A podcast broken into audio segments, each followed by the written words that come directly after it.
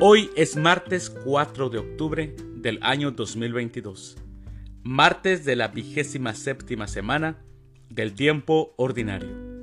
El día de hoy, en nuestra Santa Iglesia Católica celebramos a los santos Francisco de Asís, Aurea de París, Petronio, Quintín, a Cremón y a Pedro Damasceno.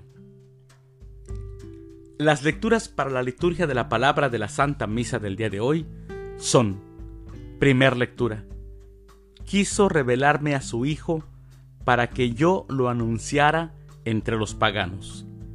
De la carta del apóstol San Pablo a los Gálatas, capítulo 1, versículos del 13 al 24. El Salmo responsorial del Salmo 138. Condúceme, Señor, por tu camino. Aclamación antes del Evangelio. Aleluya, aleluya. Dichosos los que escuchan la palabra de Dios y la ponen en práctica, dice el Señor. Aleluya. El Evangelio es de San Lucas. Del Santo Evangelio según San Lucas, capítulo 10, versículos del 38 al 42. En aquel tiempo, entró Jesús en un poblado y una mujer, llamada Marta, lo recibió en su casa. Ella tenía una hermana, llamada María, la cual se sentó a los pies de Jesús y se puso a escuchar su palabra.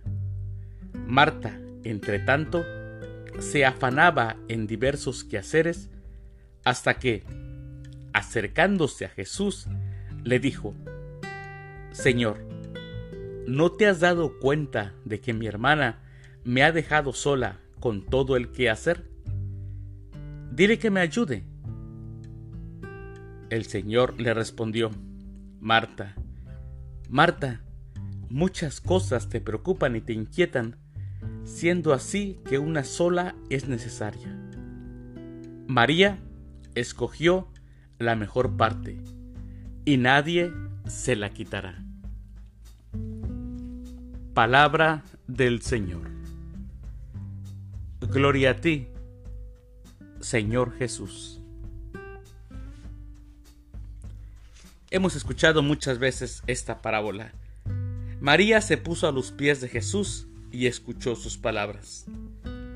Dice Jesús que María ha escogido la mejor parte. Y de eso no cabe duda. Ha dejado de hacer lo que hacía por escucharlo sin embargo, la actitud de Marta es contraria. Ella, ocupada en los quehaceres, no escucha. No escucha la voz de Jesús. Está más afanada en sus actividades. Y mis hermanos, muchas veces, casi la mayoría de veces, así es la vida del, la vida del creyente. Por estar ocupado en el trabajo, muchas veces hasta en el mismo ministerio o apostolado que lleve, no escucha la voz de Jesús no se da tiempo para oír su voz. No es que las actividades, los labores, los quehaceres no sean importantes, pero todas las cosas tienen su tiempo.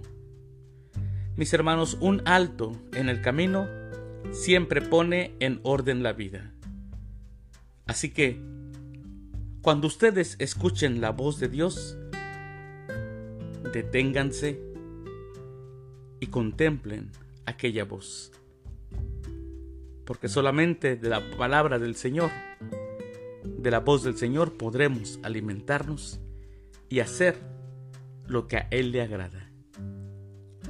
Mis queridos hermanos, que tengan un excelente martes, que Dios los bendiga.